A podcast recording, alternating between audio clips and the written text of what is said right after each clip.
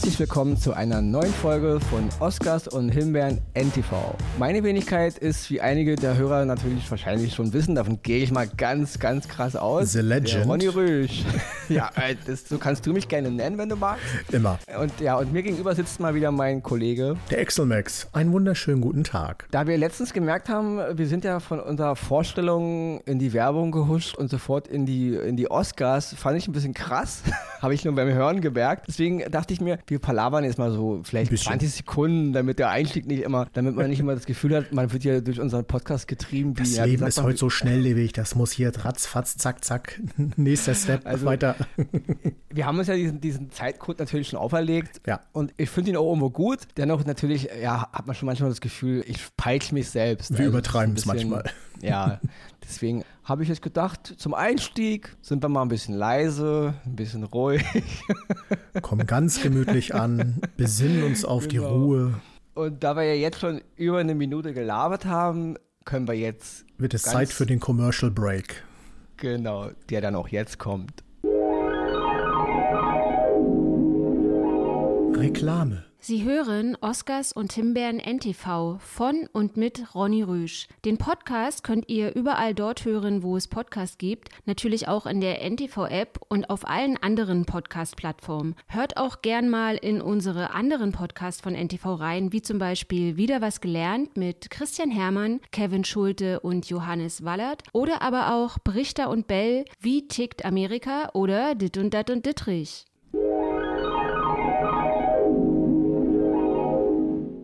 Der erste Oscar diese Woche geht an einen Film, der jetzt bei Netflix erschienen ist. Und zwar ist es der Film Judy. Und in dem Film geht es, also wie der Titel schon sagt, um Judy Garland. Mhm. Und gespielt äh, wird Judy Garland von René Zellweger. Und äh, ja, einige Hörer werden es natürlich auf dem Schirm haben. Äh, Zellweger hat dafür Anfang dieses Jahres den Oscar bekommen, ja. wo ich der Meinung war, das war, ich war wirklich schockiert beim Gucken. Ich habe den Film so, ich, ich hatte den schon im Kino gesehen damals, aber ich habe den erst, erst eben nochmal neu geguckt. Und beim Gucken dachte ich so, Mann, krass, die Zellweger ist so gut, die hätte eigentlich einen Oscar verdient. Und während ich das dachte, fiel mir ein, sie hat ihn ja bekommen. Genau. Und da, und da habe ich aber mal gemerkt, wie das untergegangen ist. Also man hat so viel über Joaquin Phoenix gequatscht mhm. und über, über seine Joker-Performance, die natürlich mega toll war, dass aber diese Jodie Garland-Performance, also zumindest bei mir auch und auch in meinem Freundeskreis, so wie wir über Filme reden, absolut untergegangen ist. Also das war mir nicht in dem Moment nicht präsent, dass sie einen Oscar gewonnen hat. Und ja, und sie hat ihn so, ja bitte? Geht mir genauso. Also ich habe, ähm, wenn, wenn ich über die letzte Oscar-Verleihung rede, äh, ist mir René Selweger echt nie eingefallen, weil ja. man primär immer mehr über ihre, ich sag mal, Gesichts-OPs und keine Ahnung was äh, gelesen genau. hat und alles, als über ihre eigentlichen Leistungen als Schauspielerin. Ja. Es ist da ungerecht, habe ich beim Gucken gemerkt. Mhm. Also erstmal ist Judy ein Film, der ist wunderschön erzählt. Also man ist so in der, in der letzten Lebensphase von Judy Garland, so eins dieser ihrer letzten großen Konzerte, ich nenne es mal jetzt Tourneen, die sie halt in, in, in England gemacht hat. Mhm. Und es ist so wirklich so ein halbes Jahr oder ein Dreivierteljahr vor ihrem Tod. Also der Film konzentriert sich so auf diesen letzten Abschnitt ihres Lebens. Es gibt aber auch sehr schöne Szenen, so Flashbacks in ihre Zeit zurück, in ihre Kindheit, so äh, zur Zeit von Zauberer vom Ost und wie sie halt da auch so behandelt wurde. Mhm. Und diese Szenen sind sehr eindrucksvoll, finde ich, obwohl sie, obwohl sie spärlich sind. Treffen sie den Nagel auf den Kopf, weil sie uns da so ein kleines Mädchen zeigen, die in so einer Hollywood-Welt gepresst wird, die Dinge tut, die sie gar nicht tun will, die, die, zu einem Star gemacht wird, der sie gar nicht sein will. Auch diese ganzen Drogen, die sie diesen Kindern ja schon verabreichen. Und ist auch eine sehr schöne Metapher auf die Zeit heute, weil so vieles einfach nur noch so fake ist. Und mhm. man sieht, dass auch vieles vor Jahrzehnten auch nur fake war. Also dieses ganze System äh, Hollywood und diese Schauspieler, die da in so eine, in so eine Rolle gepresst sein, schon im Kindesalter. Das ist sehr schön dargestellt und René Selweger ist, ist finde ich, hier eine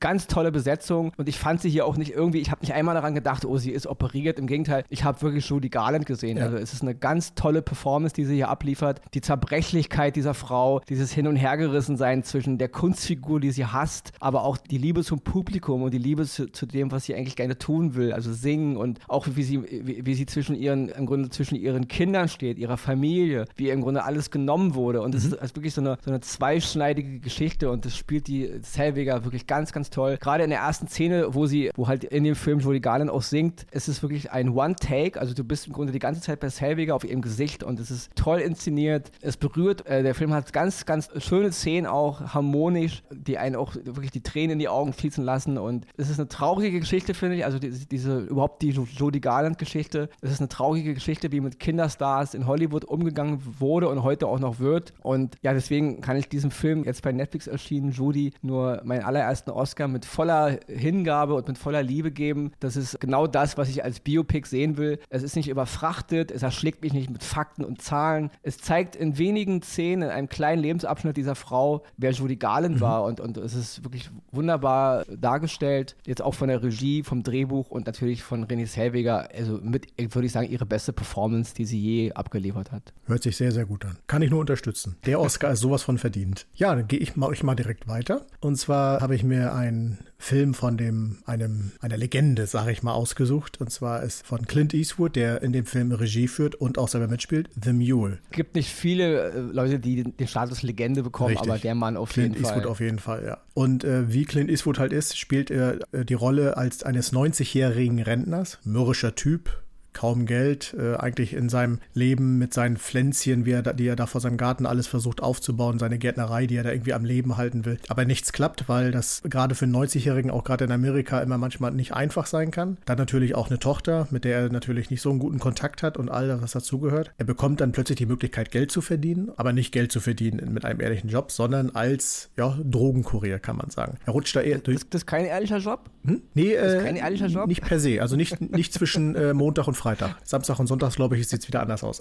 er rutscht da eher zufällig rein, aber äh, ist dann auch in seiner Art natürlich. Ich meine, er ist ein 90-jähriger Rentner, er hat alles im Leben erlebt und er trifft dabei auf Drogendealer, die natürlich noch jung und ich sag mal grün hinter den Ohren sind, die natürlich teilweise in ihrem Ghetto-Slang und sonstiges und da steht er wirklich davor so nach dem Motto, was willst du mir eigentlich erzählen? Also, wenn du mich erschießen willst, erschieß mich. Ich bin 90 Jahre, was soll mir hier noch passieren? Und so nimmt das Ganze seinen Lauf. Das ist ein Film, der ist, hat viele ruhige Passagen, aber auch viele, viele spannende Passagen. Es kommt zu so klassischen Momenten natürlich als, als Drogendealer. Du wirst von der Polizei angehalten. Wie löst sich die Situation? Ich spoiler nicht, deswegen schaut es euch sehr gerne an. Und am Ende hat das natürlich auch noch das Ganze einen Sinn und Verstand, warum er das Geld dann auch braucht und wofür er das dann einsetzt. Das, die ganze Geschichte ist dann sehr rund erzählt und wunderbar gemacht. Also es ist ein Film, wo ich sage, das ist eigentlich nicht nur ein Film für einen Oscar, der hat durchaus mehrere Oscars verdient, aber der geht sehr, ans Herz, aber auch ein bisschen einen kleinen Spritzer Humor hat er mit dabei, ist aber auch äh, wunderbar gedreht, wunderbar in Szene gesetzt, nicht überfrachtet, nicht über, ich sag mal, Hollywood-mäßig übertüncht mit Farbe und hast nicht gesehen, sondern das ist Clint Eastwoods persönliche Handschrift und das merkt man von der ersten bis zur letzten Minute, kann ich sehr empfehlen. The Mule. Zu sehen bei aktuell neu bei Netflix. Und noch ein kleiner Side-Fact: die, die Geschichte basiert auf, einem echten, auf, einer, auf einer echten Geschichte. Stimmt. Also es ist keine fiktionale Geschichte, sondern diesen Mann hat es wirklich gegeben. Eine Schande, dass ich das unterdrückt habe.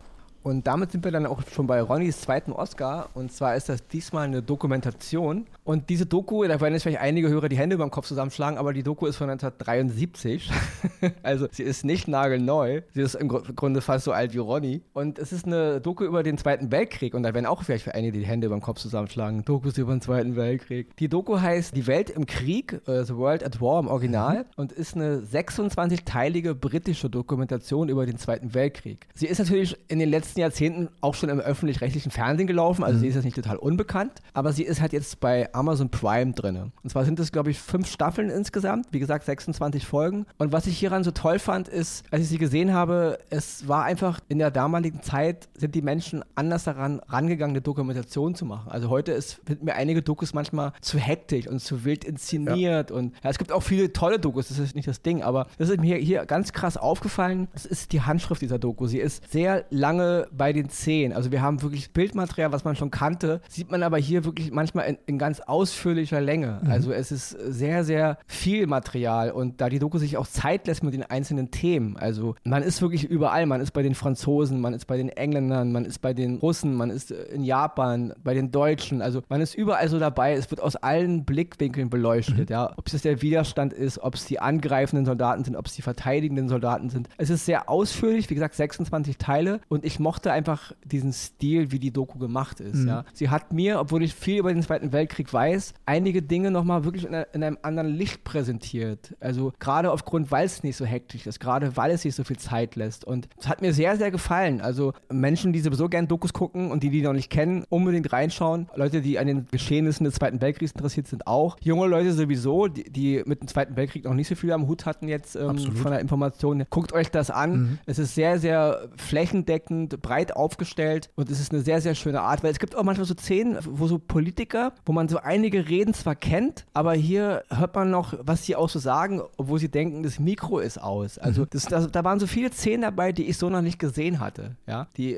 in moderneren Dokus, äh, finde ich, ziemlich zusammengeschnitten sind und das fand ich hier sehr, sehr ausführlich. Also von Ronny hier die klare Doku-Empfehlung, Die Welt im Krieg, 26 Teile, eine Doku von 1973 zu sehen bei Amazon Prime, kriegt von mir ganz, ganz mega die Daumen hoch. Ich habe nur einzelne Folgen aus der Doku gesehen, aber gebt ihr da vollkommen recht. Ich finde, das ist eine äh, sehr geradlinige Doku, die wirklich ihren roten Faden durchverfolgt. Heutzutage ist das immer oft in, in diesen Dokumentationen, da wird immer vor, zurückgesprungen, Szenen werden dreifach doppelt gezeigt und alles möglich. Das ist eine geradlinige Doku, die ihren Faden verfolgt. Ich habe sie, wie gesagt, nicht am Stück und äh, immer nur so einzelne Dinge, Passagen draus gesehen, aber ich werde sie auf jeden Fall mir mal ganz anschauen. Nach deiner Empfehlung sowieso. Also. Und da hast du auch recht, das kann man auch. Also du hast ja immer themenbezogene Folgen genau. und deswegen, die Folgen alleine funktionieren ja auch. Also man kriegt natürlich schon einen Eindruck von der Sache. Mhm. Deswegen, das ist, deswegen kann ich wirklich jedem nur wirklich wärmstens empfehlen. Ja, also. ja und ich habe jetzt einfach mal in meiner Schatzkiste bei Netflix äh, gekramt und habe mal eine Serie rausgeholt, die leider Gottes beendet wurde, beziehungsweise eingestellt wurde nach der dritten Staffel, was ich persönlich äh, nicht verstehe. Aber ich erzähle euch erstmal kurz ein bisschen was darüber. Weil sie, weil sie keiner mehr sehen wollte.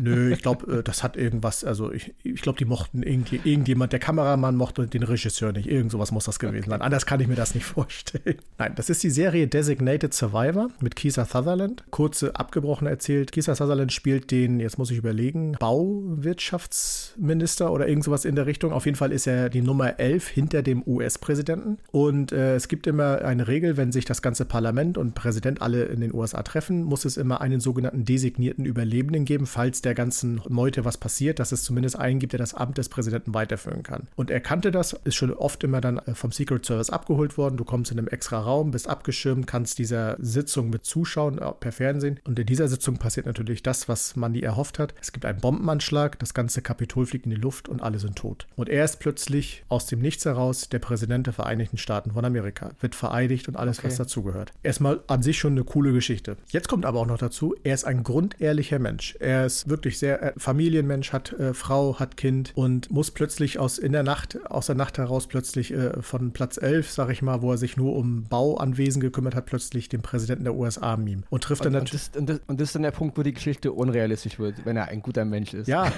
ja was heißt unrealistisch? Aber er, er, es, es führt halt, äh, er, er, wird natürlich direkt gleich von Szene 1 an, äh, an mit den Dingen konfrontiert, mit denen man äh, als Präsident oder generell in diesem Milieu dann quasi konfrontiert wird, wo man auch dann äh, Kompromisse schließen muss, nicht immer die Wahrheit sagen muss und all die Dinge oder auch äh, Dinge gegen seine Überzeugung vielleicht entscheiden muss. Und da kommt er natürlich oft in den Zwiespalt und schafft es aber am Anfang immer noch zu sagen, nein, ich bleibe mir treu und ich setze das so um, wie ich das will. Ich sage alles so, wie ich das will und äh, trifft dann natürlich dann auch sofort auf Gegenwehr. Natürlich auf Gegenwehr auch, was die Republikaner angeht. Er ist Demokrat und äh, natürlich äh, die Republikaner. Und dann nimmt die ganze Geschichte seinen Lauf. Die Geschichte hat mehrere rote Fäden, die aber alle strukturiert äh, immer zu sehen sind. Es geht natürlich darum, er und seine, er und die Präsidentschaft. Es geht natürlich darum, diesen Bombenanschlag aufzuklären, was da passiert. Da spielen dann noch FBI und CIA-Agenten auch noch eine Rolle. Maggie Q übrigens spielt eine hervorragende äh, CIA-Agentin, also wirklich, jetzt muss ich überlegen, vielleicht auch FBI, die bringe ich manchmal durcheinander, die beiden.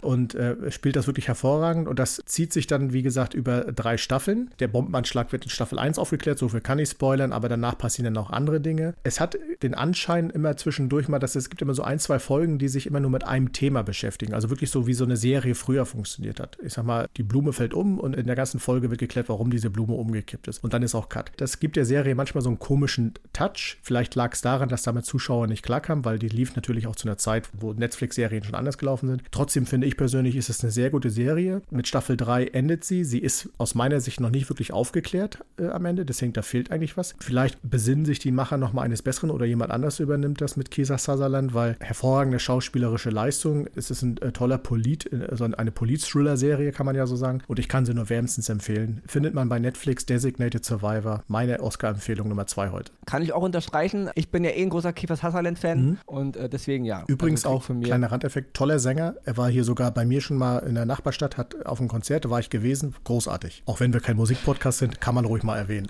ja, natürlich, absolut. Das bringt uns dann zu unserer Kategorie Die Himbeere der Woche. Oh ja. Die kriegt diese Woche einen Film, wo wir vorweg sagen müssen, ähm, es ist ein Film mit Chadwick Boseman, der ja nun leider vor kurzem verstorben ist. Deswegen ist es auch kein Bashing gegen diesen Mann. Wir, also Axel und ich, ich haben da einen ganz tollen Podcast drüber gemacht in unserem Stammpodcast genau. Oscars und Himbeeren. Da haben wir eine Folge dem Chadwick Boseman gewidmet. Könnt ihr euch gerne anhören. Also es ist gar nichts gegen den Schauspieler, den fanden wir beide super, ja. finden ihn immer noch super. Genau. Und es ist tragisch, äh, dass er gestorben ist und auch so schnell und eben so jung. Mhm. Ja. Aber der Film ist halt jetzt äh, 21 Bridges, der ist jetzt bei Amazon Prime erschienen und das ist jetzt, glaube ich, so der, der drittvorletzte Film, den er noch gemacht hat. Mhm. Ja, und den fanden wir beide nicht doll, oder? Nein, also das ist das so ein, das ist so, ich habe so beim Trailer so gedacht, oh ja, okay, wieso nicht? Äh, die, die 21 Brücken nach Manhattan werden abgeriegelt, weil ja. es irgendwie, es gab da so eine Art Polizistenmorde und man will jetzt die Mörder finden. Man riegelt im Grunde Manhattan ab und dann jagt man da die ganze Nacht die, die vermeintlichen Killer. Und da fand ich schon den, den Filmtitel sehr befremdlich, weil wer Manhattan kennt, ich kenne Manhattan fast aus, wie aus meiner Westentasche, 21 Brücken gibt es da nicht. Was sie damit meinen, sind nicht nur, dass die Brücken abgeriegelt werden, sondern auch sämtliche Tunnel, U-Bahn-Zufahrten oder sonstiges, die nach Manhattan reinführen. Und das, glaube ich, kann man zusammengezählt wohl auf 21 also setzen. 21 Zugangswege müsste der Film eigentlich Fünf, heißen.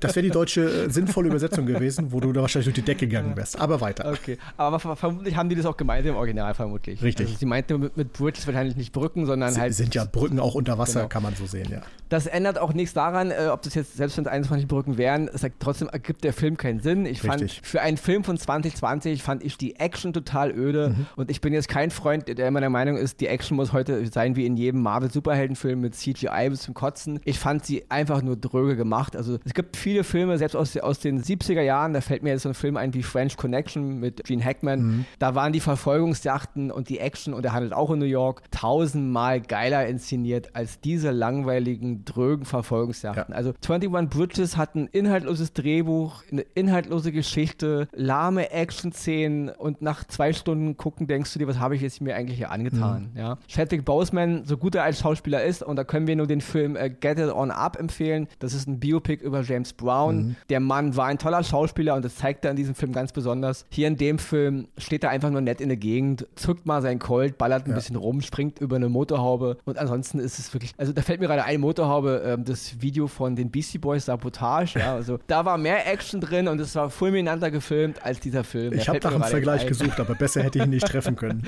ja, also äh, das ist wirklich, es ist nicht mal als, als Sonntagabend Unterhaltungsfilm sinnvoll, nee. weil es ist einfach langweilig, ja. ja. Die Schauspieler sind verschenkt, also Schauspieler wie J.K. Simmons und auch Taylor Kitsch, der, den ich sehr schätze, der hier einen der, der Cop-Killer spielt. Die Geschichte ist durchschaubar von der ersten Minute an. Und schon tausendmal äh, erzählt worden, in anderen äh, Varianten. Der, der, Titel ergibt keinen Sinn und ich sage, das ist einfach, ja, im Grunde ist alles gesagt. Mhm. Also der Film gibt einfach nichts her. Das ist, das ist zwei Stunden heiße Luft. Ja. Ich meine, wer sowas gucken will, gerne. Ich meine, wer neben dem Bügeln oder neben dem Pizza essen oder neben seiner Doktorarbeit schreiben oder neben Playstation spielen oder neben Xbox oder PC-Spielerei einen Film gucken will, der kann sich das angucken. Ja, also wenn man so Filme guckt. Aber so als wir jetzt so als interessierte Filmegucker, die eben auch zwei Stunden dann manchmal auch mit Kopfhörer intensiv gucken, ja. da denke ich so, nö. War eine Luftnummer, kann man so Und sagen. Und damit sind wir dann auch schon bei unserer Zusammenfassung. Richtig. Viel Spaß dabei. Die Oscars gehen diese Woche an Judy, Filmbiografie über Judy Garland mit Renee Selviger zu sehen bei Netflix. The Mule, ein weiteres grandioses Spätwerk von und mit Clint Eastwood, zu sehen bei Netflix. Die Welt im Krieg, 26-teilige Dokumentarserie von 1973 über den Zweiten Weltkrieg, zu sehen bei Amazon Prime. Designated Survivor, Politdrama mit Kiefer Sutherland, zu sehen bei Netflix. Die Himbeere geht dieses Mal an 21 Bridges, Action-Thriller mit Chadwick Boseman, zu sehen bei Amazon Prime.